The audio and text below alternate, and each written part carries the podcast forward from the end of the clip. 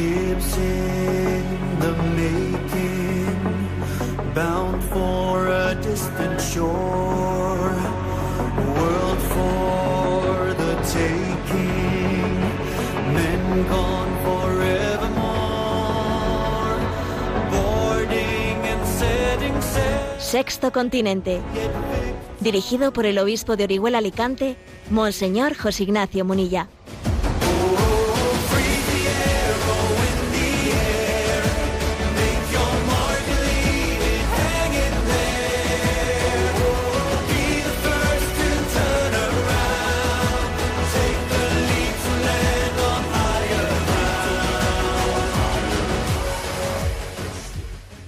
Cordial saludo a todos los oyentes de Radio María. Un día más, con la gracia del Señor, nos disponemos a realizar este programa radiofónico que lunes y viernes de 8 a 9 de la mañana realizamos aquí en directo en Radio María España con el nombre de Sexto Continente. Bueno, ayer fue el cuarto domingo de Pascua, domingo del Buen Pastor, pero en esta comunidad valenciana, desde la que ahora os hablo, pues se, celebraba de una manera especial la festividad de la patrona, la Virgen de los Desamparados.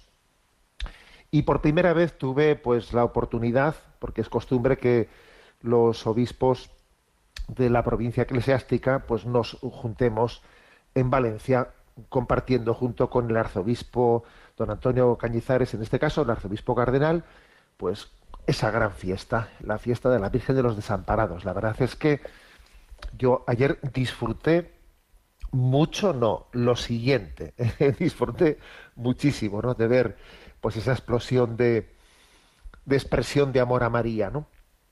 Eh, a las 8 de la mañana tuvimos allí, pues en, la plaza de, detrás de, de, la, de la catedral, de la basílica, tuvimos eh, pues la misa de infantes que se le llama y después el traslado de la imagen de la Virgen de los Desamparados hasta, hasta la catedral, ¿no? Bueno, la verdad es que a mí me habían dicho, mmm, vaya usted con los ojos bien abiertos porque va a haber, va a haber un espectáculo difícil de, eh, de poder eh, calibrar, ¿no? ¿Qué está aconteciendo en las almas con esa alegría, esa explosión de alegría de querer estar cerca de nuestra madre? Y ciertamente no me, no me decepcionó.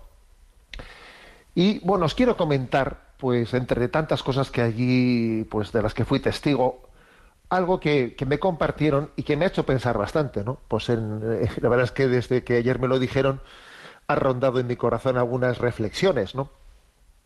Y bueno, y, y es lo siguiente, ¿eh? aquella plaza, pues eh, llena de fieles que querían todos acercarse a María con, en ese especialmente el momento del traslado de la imagen de la Virgen de los Desamparados, ¿no? Hasta la catedral, bueno, pues es una explosión una explosión de afecto y de expresión de amor mariano y de querer acercarse y, y los niños eh, que casi son llevados, eh, pues eso, casi lanzados ¿no? a la Virgen María para que toquen el manto de María. Y bueno, cuando uno ve ese espectáculo, dice, como, bueno, cómo ha ido surgiendo ¿no? esta expresión de fe a nuestra Madre. Y alguien, alguien profundamente conocedor de, de la historia, ¿no? de esa expresión de fe mariana, me ha me, compartió la siguiente, el, siguiente dato histórico, ¿no? El dato histórico es que, que esa expresión de, de devoción, eh, pues en el traslado de la imagen de la Virgen de los Desamparados, bueno, pues que, que es mm, pues muy, muy antigua, ¿no? Pero que es verdad que no, no había sido tan intensa, tan fuerte, no había movido tantísimas masas, hasta que allá por marzo del año 1911, en un contexto ya, digamos, de persecución religiosa, en un contexto eh, de un laicismo agresivo, en aquel contexto, pues hubo un diputado, eh, Félix Azati, que en marzo del 2000, perdón, en marzo de 1911, o sea, hace ya más de un siglo, ¿eh? pues él eh, en el, en el Congreso, en la Cámara Parlamentaria, pues él hizo una afirmación, ¿no? Una afirmación desafiante, diciendo, yo tengo más votos que la Virgen. ¿Eh? Estaba, eh, había pues un, un debate sobre, sobre la protección o la tutela de, de, la, de la devoción o de, las, o de las devociones populares, etcétera, y entonces él, en ese contexto, eh, pues lanzó esa, esa frase soberbia, ¿no? Yo tengo más votos que la Virgen. Y curiosamente, fíjate tú por dónde aquella expresión, eh, falta de respeto, más bien agresiva contra los sentimientos religiosos del pueblo, suscitó una reacción en la que a partir de entonces ese acto ¿no? del traslado de, de la Virgen de los desamparados, pues pasó a ser un acontecimiento en el que se desbordaba la, la, asistencia del pueblo de Dios, ¿no? Entonces, fíjate tú cómo son las cosas, ¿eh? Fíjate cómo Dios escribe derecho con, con renglones torcidos, cómo es capaz de servirse de contradicciones, de persecuciones, de desprecios para remover los corazones. Él es el Señor de la historia. Entonces, yo, cuando ayer conocí esta anécdota histórica, que luego eh, pues la he buscado por internet y en efecto está perfectamente, ¿no? Pues eh, datada, ¿no? Y fechada, etcétera. Bueno, pues eh, obviamente uno hace, ¿no? hace una reflexión. El Señor es el Señor de la historia y, lleva adelante ¿no? La, esa obra de la santificación y de mover los corazones sirviéndose de todo. Y con mucha frecuencia el Señor para mover los corazones se sirve de contradicciones, de persecuciones. Porque si viviésemos en un ambiente cómodo, apacible, eh, pues tendríamos un riesgo muy grande de caer en la mediocridad, en la apatía, en la indiferencia. Con mucha frecuencia los dones de Dios los apreciamos cuando cuando son cuestionados, cuando son puestos en cuando son perseguidos, cuando cuando tenemos el riesgo ¿no? de, de, ser atacados ¿eh? por, por, el hecho de, de, haber sido ¿no? pues, eh, bautizados y haber sido configurados en esa, en esa fe católica. A veces hasta que no somos, ¿eh? no somos increpados, no, no caemos en cuenta del don que llevamos en nosotros.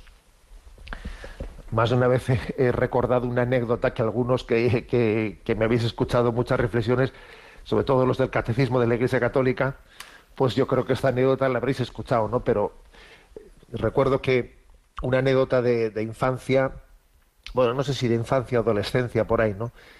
Eh, acontecida pues en el caserío de nuestra madre, eh, pues en, un caserío allí en el interior de Guipúzcoa, en el que estando un verano, pues con, el que era el hermano mayor de nuestra madre, ahora si viviese, pues él sería, eh, sería centenario.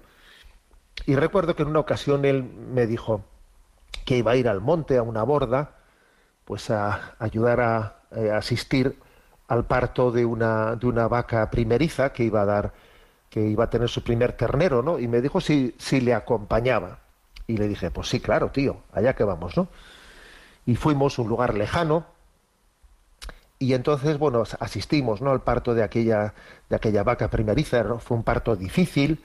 Eh, recuerdo perfectamente, pues, cómo le, con una soga, una cuerda, le atamos los, en los pies que, que, que, se asomaban, ¿no? Se asomaban, eh, pues, en, en, esa, en esa vaca y tirábamos para que el ternero pudiese salir. El parto fue difícil, finalmente se consiguió. Y fíjate tú lo que ocurrió allí, que aquella vaca primeriza, por ese parto tan difícil que había tenido, cosa rara en la naturaleza, pero que a veces acontece, no reconocía a su ternero, no se acercaba a él, no le lamía, no le daba de mamar, un poco lo despreciaba como si, como si no fuese suyo, ¿no? Y claro, pues era una situación difícil y dramática porque estábamos en medio del monte y porque, claro, si, si no cuidaba de su ternero, pues obviamente se iba, se iba a morir, ¿no?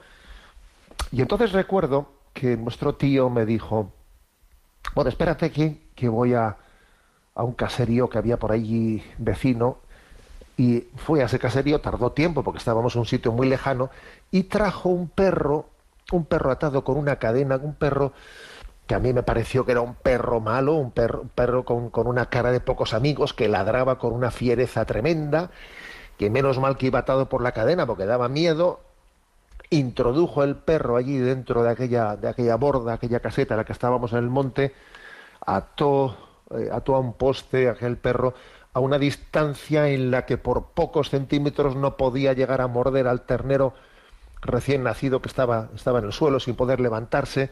El perro se lanzaba contra el ternero con todas sus fuerzas y no podía llegar a morderle.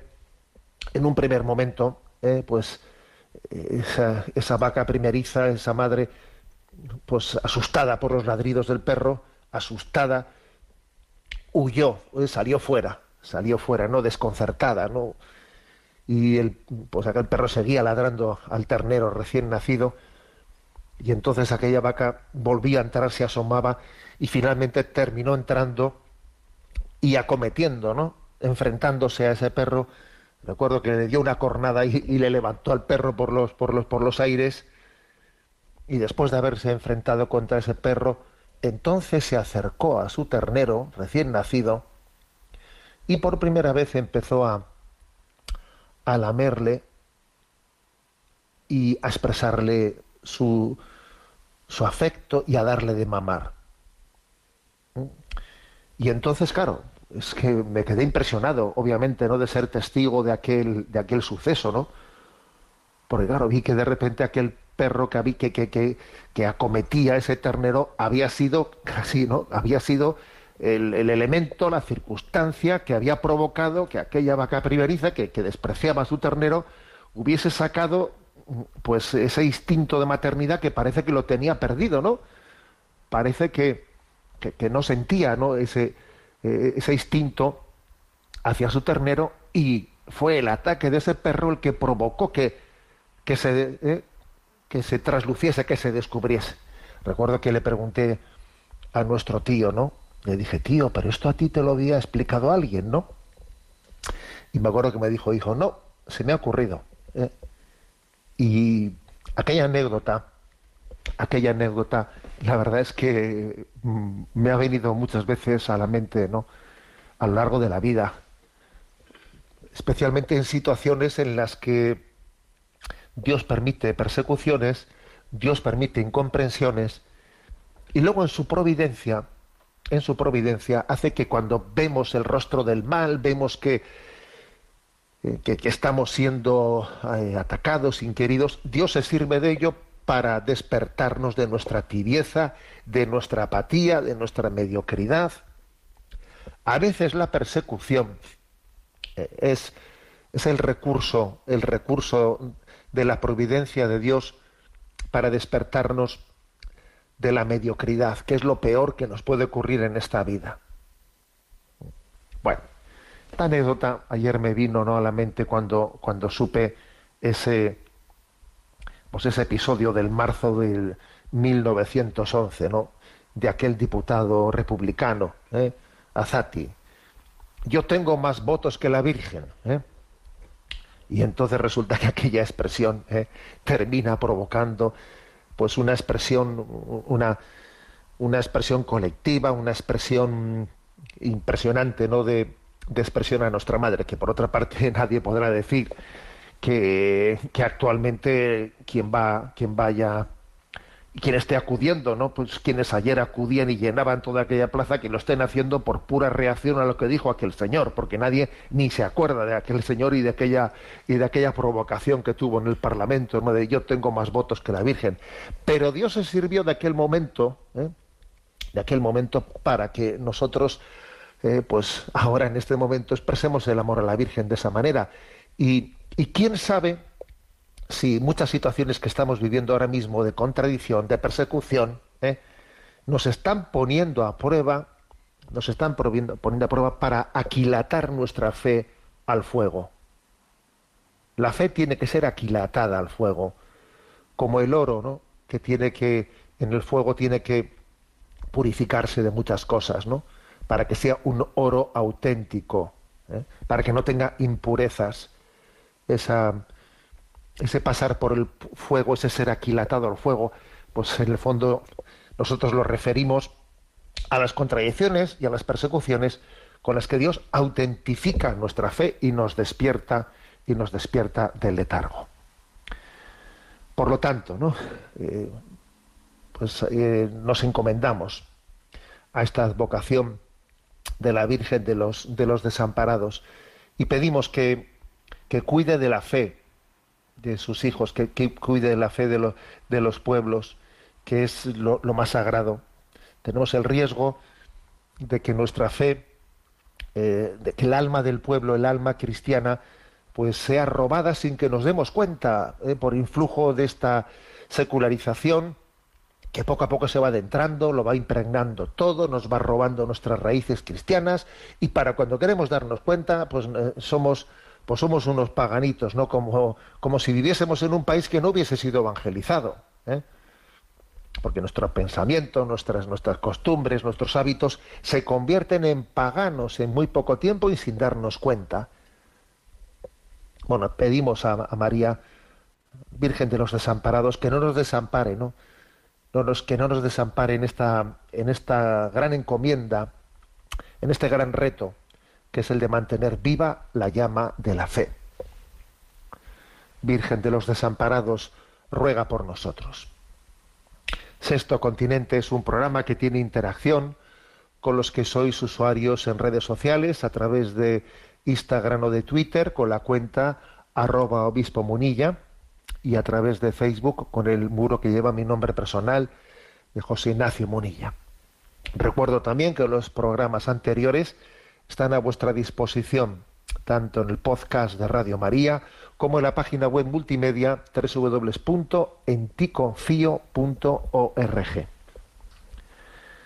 Bien, eh, quiero hoy, eh, de una manera especial, también hacer una, una referencia, como no, eh, pues a, la campaña de Radio María en el mes de mayo. Campaña de, Radio María que es la mejor manera también de expresar nuestro amor a nuestra madre y poner nuestros talentos, nuestros recursos, pues al servicio de la obra de la evangelización que María capitanea. María es capitana ¿eh? de esa nueva evangelización que la Iglesia lleva adelante.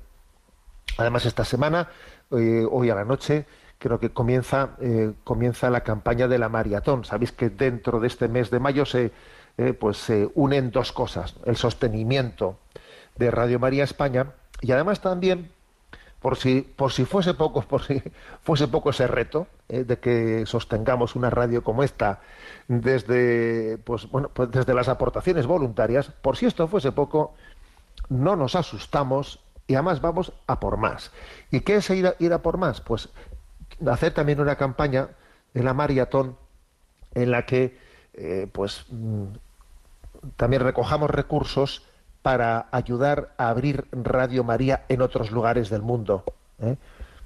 especialmente lugares especialmente con, problemas económicos, ¿no? Entonces, bueno, pues si, por si fuese poco el reto que tenemos de que, ¿eh? que algunos dirían, pero ¿cómo se puede sostener una radio sin ningún tipo de ingresos eh, comerciales, sino únicamente con aportación voluntaria. Pues mira, pues sabes lo que te digo, que, no únicamente eso, sino que además incluso vamos a ayudar a que Radio María pueda, pueda ser posible en otros lugares donde todavía no se ha iniciado, en otros lugares del mundo, ¿no? ¿Por qué? Porque el milagro de la fe se traduce en el milagro del amor, ¿eh? y entonces pues nos olvidamos de nosotros mismos y somos generosos. ¿eh? Y somos generosos y, entonces eh, pues, pues solo, solamente podemos darle gracias a Dios por, por ello. Por lo tanto, ¿no? Pues os, os animo ¿eh? a participar en esta campaña y además sabéis que hay una, un teléfono especialmente habilitado, ¿eh?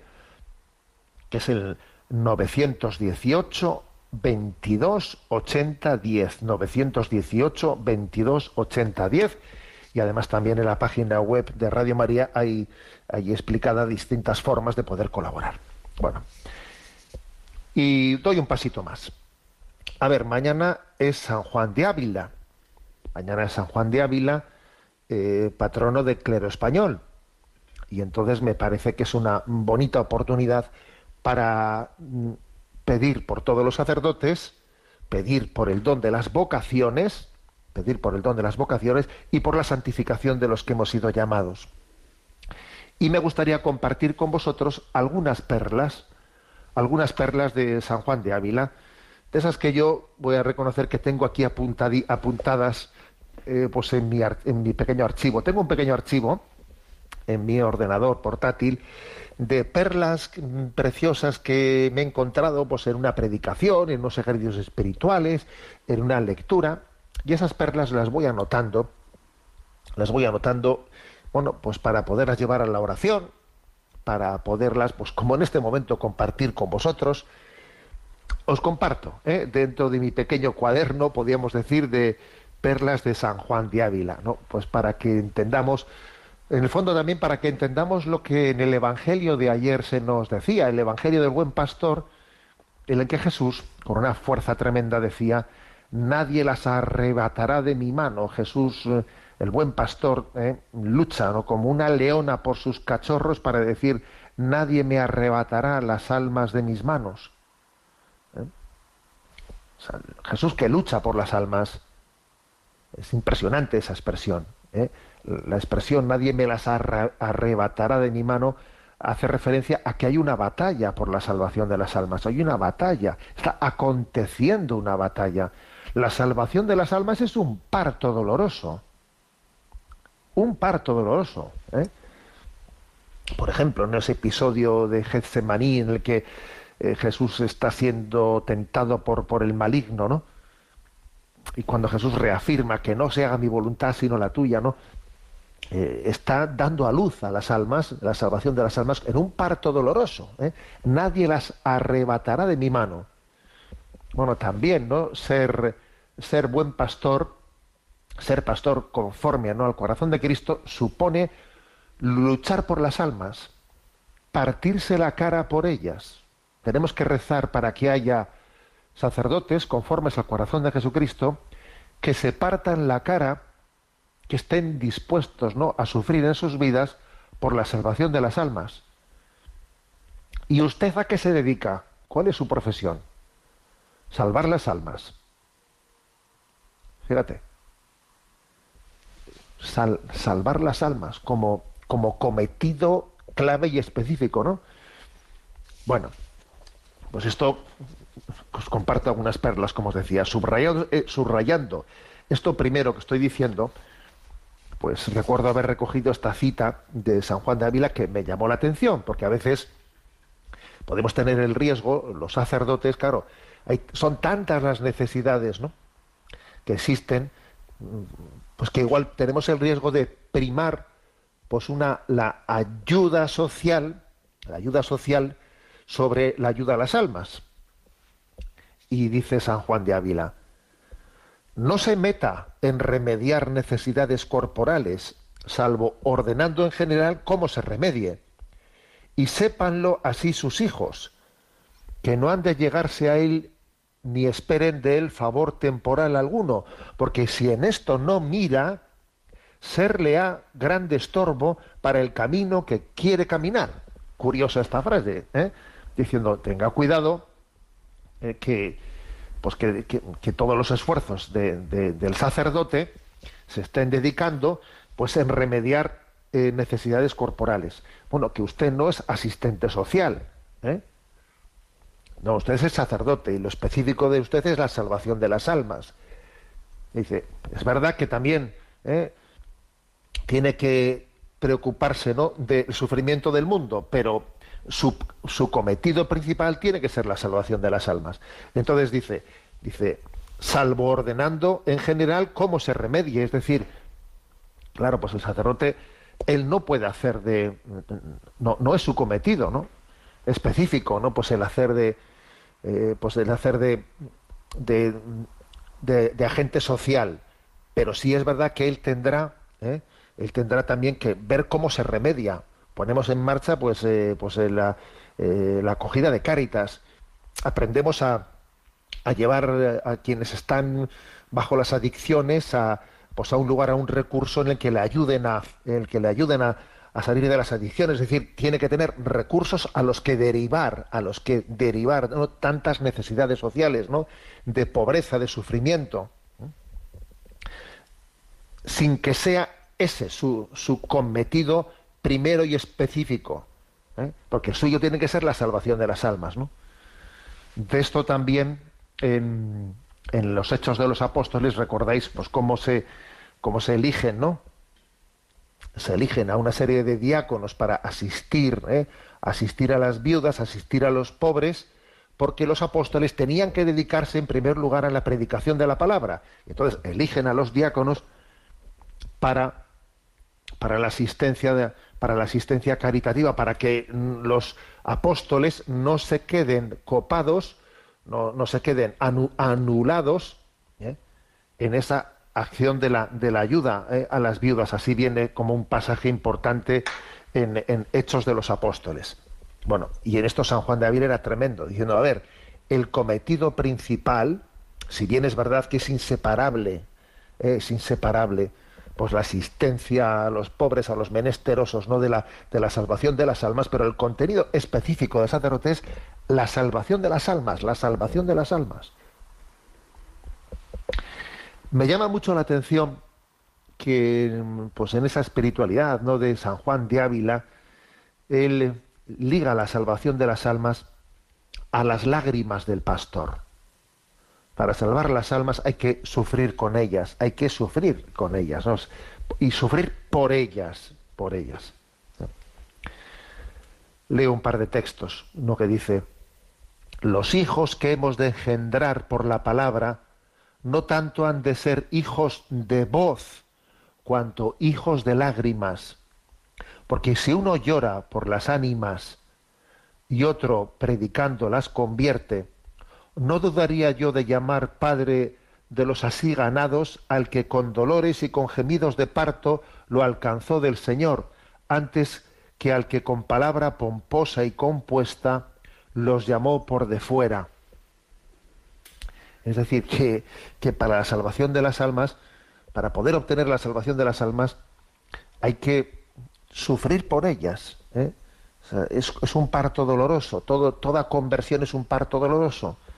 Bien lo sabe también los padres y las madres que sufren por sus hijos alejados y, y lloran por ellos y sufren por ellos en su corrección, le digo, no me hace caso. Y, eh, esas lágrimas de Santa Mónica son claves en la salvación de las almas. Son claves. ¿eh?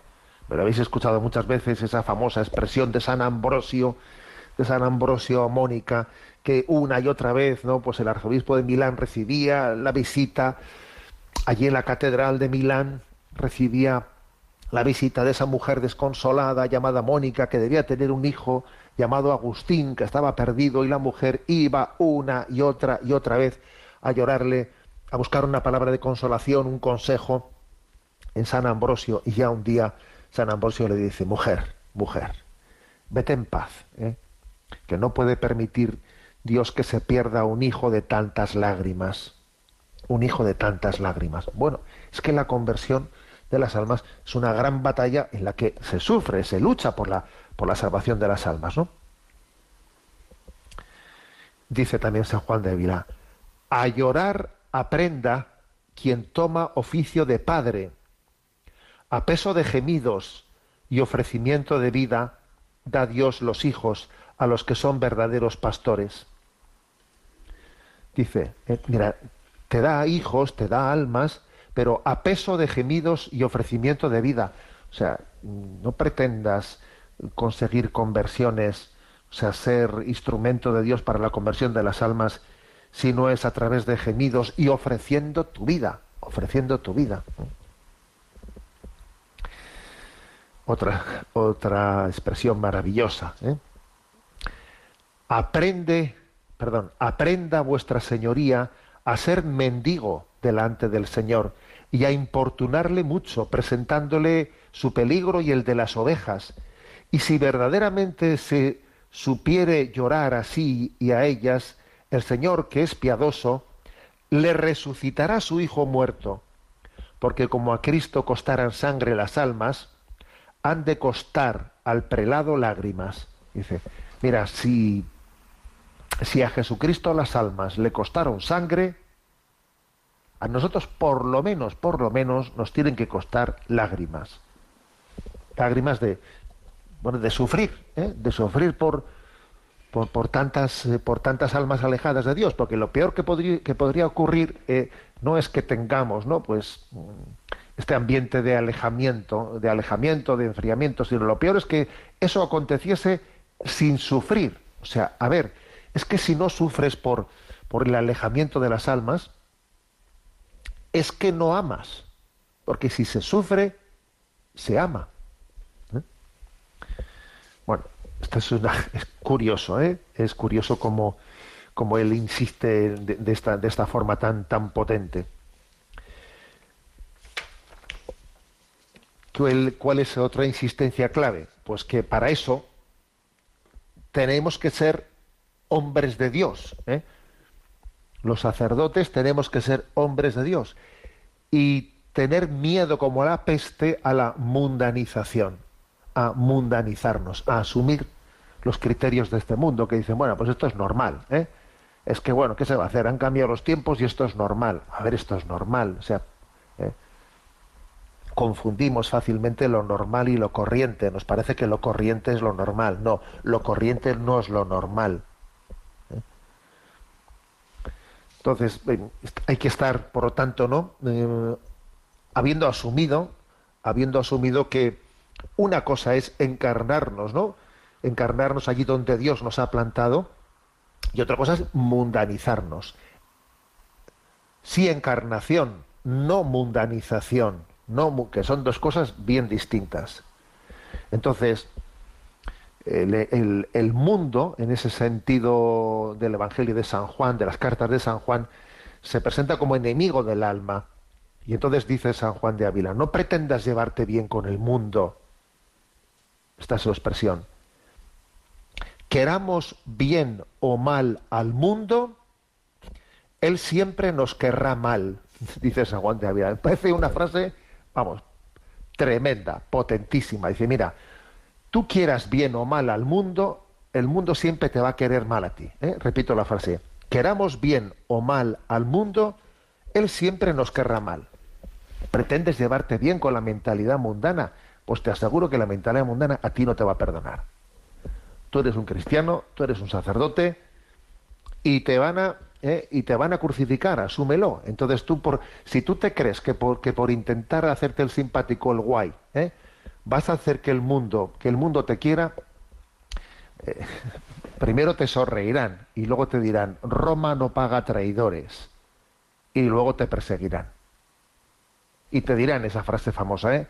Roma no paga traidores. Tú te has mundanizado para intentar no ser perseguido. Bueno, pues sabes lo que te digo, que te has mundanizado y además vas a ser perseguido. ¿eh? Bueno, por tanto, hay que asumir que vamos a ser deshonrados por Dios. Como no asumas eso, vas mal. Dice otra expresión de San Juan de Ávila. Cuán honrados somos en ser deshonrados para buscar la honra de Dios. Mira, ser deshonrado ¿eh? pues es una honra cuando ser deshonrado es por la gloria de Dios. Asúmelo, abraza esa cruz ¿eh? y ofrecerle a Dios tu honra. Como pretendas, como pretendas conservar tu honra, no eres apto, no eres apto ¿no? Para, para ser siervo de Cristo, para ser ministro suyo. Entonces San Juan de Vila dice, yo no pienso que otra honra haya en este mundo sino en ser deshonrado por Cristo. otra expresión de San Juan de Ávila, eh, preciosa, preciosa, en esta misma línea. Si algo padeciereis de malas lenguas, tomadlo en descuento de vuestras culpas y por merced de Cristo, que os quiere limpiar con lengua de malos como con estropajo. Mira, si te critican, si se meten contigo, ¿eh? mira, aunque lo que, aunque lo que estén diciendo sea mentira. No te pongas a defenderte. Mira, tómalo en descuento de tus culpas, porque al fin y al cabo tengo otras culpas que esas, estos ni las conocen, las conoce mi confesor, y mira, aunque me estén diciendo tonterías, yo asumo esto, lo tomo, dice, tomadlo en descuento de vuestras culpas y por merced de Cristo. Pues mira, me critican de esto que aunque sea mentira, lo voy a tomar en descuento de otras cosas malas que la verdad es que solo Dios, solo Dios conoce y, ciertamente soy un pecador. Y ya está. Dice que os quiere limpiar con lengua de malos como con estropajo. Dios se sirve de la lengua de las críticas y de las persecuciones que recibimos, se sirve como de un estropajo en el que te limpia, te limpia. Aunque te estén diciendo calumnias, ¿eh? Esas calumnias que te lanzan, Dios se sirve de ellas como de un estropajo para limpiarte. Pues ya está, pues que me quiten la honra, pues muy bien, pues paso de ella, pues yo a mí me importa lo que Dios piense de mí y no lo que los demás piensen de mí. Y la gente, pues mira, entenderá ¿eh? lo que Dios permita que entiendan. A ver, esa, esa, esa disposición ¿no? a no mundanizarnos, a que no nos importe el mundo, es básica. Si no estamos perdidos, estamos perdidos. Entonces, sin duda, ¿no? El gran pecado del pastor, bueno, aquí estamos hablando de los pastores porque mañana es San Juan de Ávila, patrono del clero español, pero claro, os podéis imaginar que muchísimas de estas cosas que estoy diciendo se aplican a todas las vocaciones. Pero bueno, ¿eh? dice San Juan de Ávila, en la olla hirviendo no paran las moscas. Una expresión bella, ¿no? En la olla hirviendo no paran las moscas. ¿Qué quiere decir? Si tu corazón arde de amor, arde de amor, vas a ver tú cómo las tentaciones eh, las, las disipas ¿eh? fácilmente, pero como en tu corazón no, como, como no estés lleno del celo del amor de Dios, ¿sabes? Se te van a parar ahí todas las moscas. Claro. Ahí, ahí es que esto, ahí es que lo otro, ahí es que lo demás allá. Porque la olla no está hirviendo y entonces las moscas se acercan. ¿eh? Entonces lo, lo peor que nos puede ocurrir, la tibieza. Mm, otra frase, contra la tibieza, ¿no? Dice, no dañan tanto los ladrones que están acechando en los caminos para robar a los caminantes, cuanto daña un enseñador tibio que derrama agua fría sobre el corazón del que tenía fervor y se lo apaga como el agua al fuego, diciendo, mira, es tremendo, o sea, lo, es tremendo pues que, que, un predicador sea un tibio, un tibio que derrama agua fría en los corazones que están, que están ardientes. Dice, eh, es mucho, eh, es mucho peor esto que de los ladrones que acechan a los caminantes en los caminos. O sea, es peor, ¿eh? es peor ser tibio y tener una predicación, ¿eh? una predicación que, que no ayude, ¿no? que los corazones ardan por el amor de Dios, ¿eh? es peor eso que ser un ladrón. ¿eh? Bueno, como veis, San Juan de Ávila está, ¿eh? está siendo una especie de, de objeción a la totalidad, ¿no? Pues frente a la, a la, a la mundanización.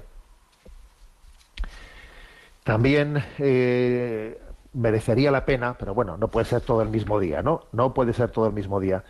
Pues hablar de, de otras citas eh, en las que insiste, pues, cómo mmm, la clave está en, en todo, en todo entender que hay una oportunidad para la santificación en nuestra vida. ¿eh? En todo, en todo, incluso hasta en la falta de salud en la falta de salud. ¿eh? Pues uno dijese, pues si yo, si tuviese mejor salud, eh, una salud. A ver, hasta eso también forma parte de la providencia para tu santificación y para la salvación de las almas. Dice San Juan de Ávila, los achaques son el vino bueno que el Señor guardaba al final para sus amigos. Tú ahora purifica tu alma con esos achaques y ofrécelo para la salvación de las almas. Que lo único importante es que todo nuestro corazón, todo, todo Él, sea para Dios. Una ofrenda plena. Y concluyo con esta última perla. ¿eh? Dice, que no haya un rincón del corazón que no haya abierto a Dios. Mira, que, que yo me abra plenamente, ¿no? A, a la santificación, a la llamada de Dios a la conversión, que no haya ninguna especie de, mm, de tope o puerta cerrada o un cuarto eh, en el que aquí no entra la luz de Dios, no como una especie de cuarto oscuro en el que yo no permito a Dios entrar y, y hacer luz. Repito la frase, que no haya un rincón del corazón que no haya abierto a Dios. Bueno, pues mañana celebraremos esa fiesta ya en, muchas diócesis. Hoy tenemos la reunión con todos los sacerdotes. Hoy nosotros nos así lo hacemos en Orihuela. Nos juntamos todos los sacerdotes. Vamos a orar por, por toda por todos los por todos los que han sido convocados. Suele haber también en este día pues alguna conferencia sobre San Juan de Ávila, alguna alguna reflexión. Os pido en este contexto del domingo, domingo del Buen Pastor y ahora pues la fiesta de San Juan de Ávila, os pido que oréis por los pastores, eh, que tengáis, que, que, tengamos ese, ese don, ¿no? Ese, ese regalo tan grande de tener pastores conformes al corazón de Cristo. Vamos a escuchar eh, este canto sacerdote cantado por Montesinos, en el que es una, según lo escuchamos, elevemos nuestra, nuestra oración, demos gracias por, lo, por el don del sacerdocio y oremos, ¿no? Para que el Señor envíe obreros a su mies.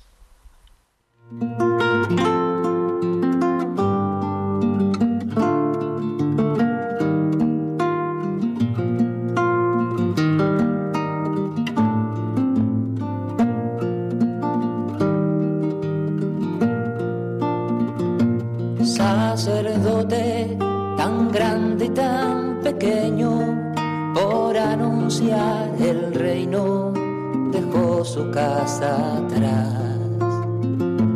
Sacerdote, la vida pone en juego, pastores para el pueblo, un guía a la verdad. Sacerdote, tan rico en los esfuerzos, tan pobre en los no quiero, pues quiere siempre ahora ya pastor, con el buen pastor, al pie de la cruz, con el que está en cruz, lámpara de luz, en la oscuridad, en sus manos da el pan de vida. Pastor, con el buen pastor, al pie de la cruz, con el que está en cruz, lámpara de luz, en la oscuridad, en sus manos da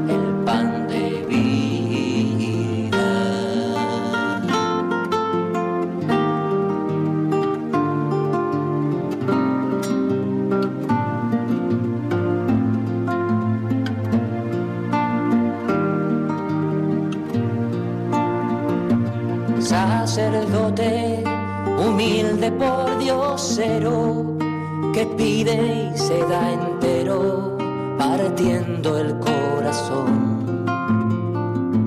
Sacerdote, discípulo y maestro, prudente consejero, ministro y servidor. Sacerdote, tan fuerte en oraciones, solo ansía mostrar a Dios. Pastor con el buen pastor, al pie de la cruz, con el que está en cruz, lámpara de luz, en la oscuridad, en sus manos da el pan de vida. Pastor con el buen pastor, al pie de la cruz, con el que está en cruz, lámpara de luz, en la oscuridad, en sus manos da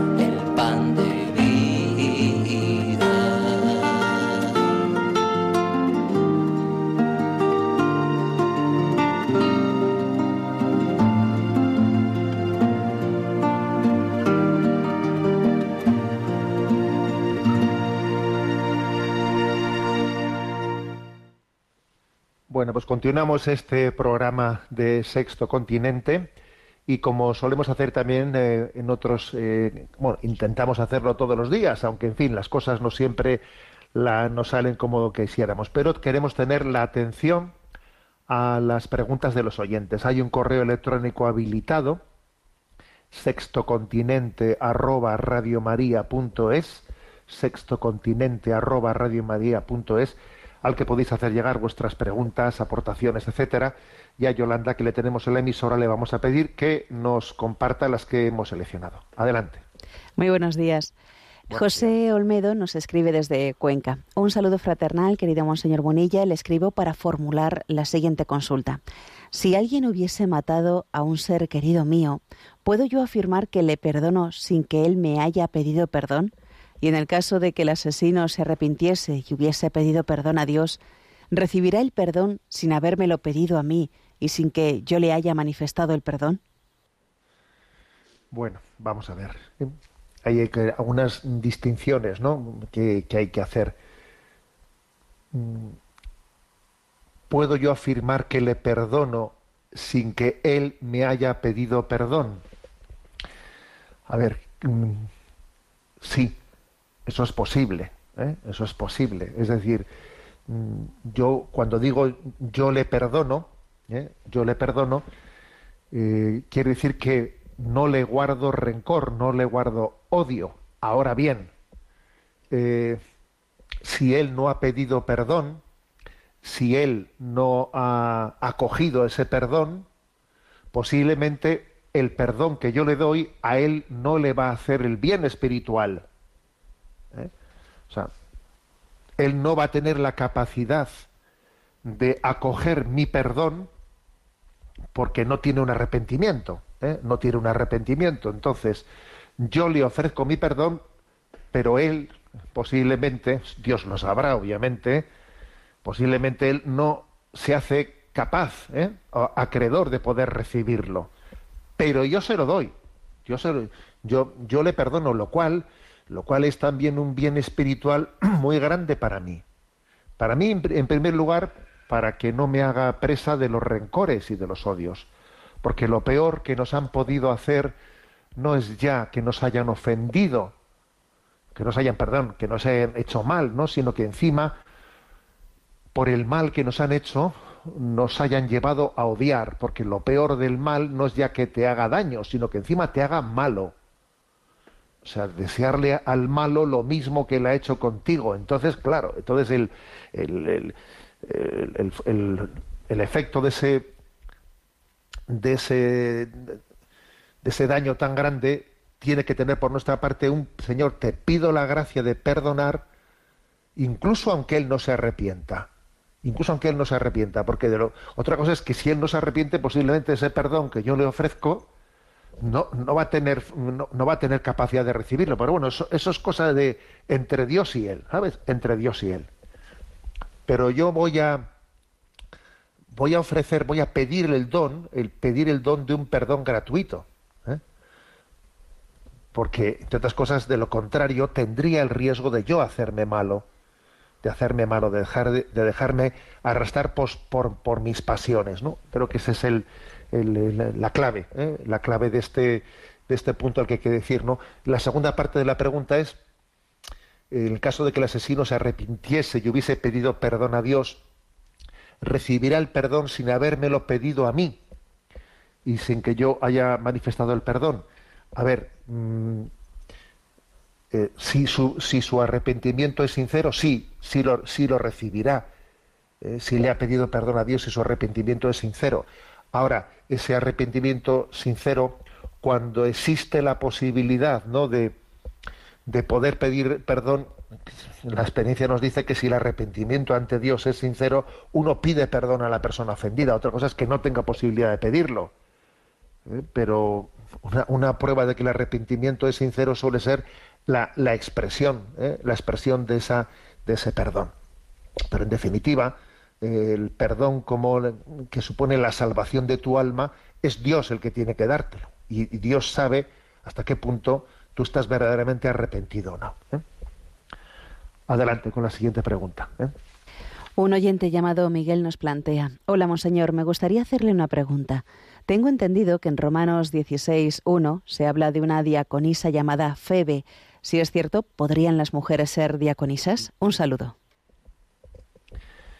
Bueno, vamos a ver. em, recientemente, pues eh, eh, se conformó un, pues, un grupo de estudio eh, en torno a la Congregación para la Doctrina de la Fe para estudiar este asunto y el- la conclusión de ese grupo de estudio pues fue negativa, ¿eh? fue negativa diciendo que el, que cuando en el Nuevo Testamento, ¿no? en algunas eh, cartas paulinas, etcétera, se habla de diaconisas, no se está con ello diciendo que, que existiesen diaconisas en el sentido de ministerio ordenado. ¿eh? Vamos a ver, para entender esto hay que decir que la palabra diácono, diácono puede tener mm, pues, dos acepciones. Una es en cuanto ministro ordenado. ¿eh? Hay algún texto en el que se ve esto con bastante claridad. ¿eh? Por ejemplo, en 1 Timoteo 3.8, allí se habla eh, que los diáconos guarden el, guarden el misterio de la fe, ¿eh? bueno, hablen, habrá, habla de, en unos términos en los que mm, se está eh, se está subrayando hasta qué punto eh, han sido han sido consagrados. Tienen que guardar ese misterio de la fe que se les ha confiado, que se les ha encomendado. Pero hay algunos otros textos en los que más bien se habla de diáconos, pues en el sentido de eh, servidor, colaborador, ¿eh? porque sabéis que la palabra diácono significa servidor, colaborador. ¿eh? Entonces, en el caso, el caso que, refiere de Romanos 16.1, que se habla de la diaconisa Febe, pues todo apunta a que sea, a que sea este el sentido, no un sentido de diácono como ministro or- ordenado, sino más bien como un, pues, un carisma de, ser servidor, de ser, de, servir ¿eh? a la comunidad cristiana un, un indicio de esto, de esta distinción de cuando estamos hablando de diácono en el sentido de ministerio y cuando en una, en una utilización de la palabra en un sentido más genérico, por ejemplo, un ejemplo que, que da luz, que da luz es ver cómo en el concilio de Nicea, que es en el año 325, el concilio de Nicea, hay un canon, el canon 19, en el que dice entendemos por diaconisas aquellas que han asumido el hábito, pero que no que, pero que por no tener la imposición de las manos deben ser contadas solo entre los laicos. Es un canon eh, contundente, ¿eh? este canon 19 del concilio de Nicea. ¿eh? Se, están eh, resolviendo el problema de unos que se han separado de la Iglesia y para que sean readmiti- readmitidas se dice que, que hay que volver a bautizarlas y que si estaban y que si eran aptas se les eh, se les se les nombre de nuevo, no si no eran aptas se les nombre de nuevo. Y en medio de ese de ese lío que existía, entonces el canon 19, que es lo que a nosotros nos interesa, dice algo muy muy clarificador como esto, ¿no? Lo repito, entendemos por diaconisas aquellas que han asumido el hábito, pero que por no tener la imposición de manos deben ser contadas solo entre los laicos. Bueno, o sea, es un, texto concreto en el que se clarifica cómo, a ver, hay, hay que entender qué se entiende por diaconisas, ¿eh? o diáconos, ¿eh? porque aquí la cuestión no es masculino o femenino, sino que, eh, que podría existir ¿eh? pues un ministerio de diáconos o de diaconisas que no supusiese la imposición de las manos el ministerio ordenado, sino una encomienda de, servicio. ¿eh? Creo que con esto más o menos eh, damos por respondido por respondida la- a la- a la pregunta. Bueno, antes de concluir voy a hacer de nuevo referencia eh, a, a la campaña de Radio María. Os animo a todos a que en este mes de mayo vayamos con flores a María y le, presentemos nuestro ofrecimiento. Algunos lo harán en forma de oración, diciendo voy a ofrecer una hora en la capilla de la adoración perpetua. Otros lo harán con una ofrenda de sus, bueno, pues de sus enfermedades, de sus limitaciones, haciendo de ellas una ofrenda viva, agradable al Señor por la evangelización, ¿eh? A través de Radio María. Bendito sea Dios. Otros lo harán pues dando a conocer Radio María en otros a otras personas que no lo han conocido hasta ahora. Otros lo harán poniendo sus eh, eh, sus posibilidades al servicio del voluntariado de Radio María, de, de, esos grupos de voluntariado que por aquí y por allá, algunos, algunos en voluntariado de difusión, otros voluntariado de transmisión, y otros, otros, pues lo harán con una aportación económica. ¿eh? que esa aportación económica obviamente es una de las, eh, de, las necesidades que tiene Radio María, como he dicho antes, primero para sostenerse, primero para sostenerse y además también para poder eh, ayudar al nacimiento de Radio María en tantos lugares, ¿no? Donde todavía, pues, pues no, no se ha podido implementar la radio por falta de medios económicos. Vamos a por ello, vamos a hacerlo con cariño, con, con flores a María, con, con la conciencia de que tenemos un medio muy práctico, muy concreto para poder realizarlo. ¿eh? recuerdo que el teléfono habilitado es 91 8 22 80 10 91 8 22 80 10 y también en la página web tenéis allí eh, especificado pues otras formas también de, de poder colaborar económicamente. Me despido con la bendición de Dios Todopoderoso, Padre, Hijo y Espíritu Santo. Alabado sea Jesucristo.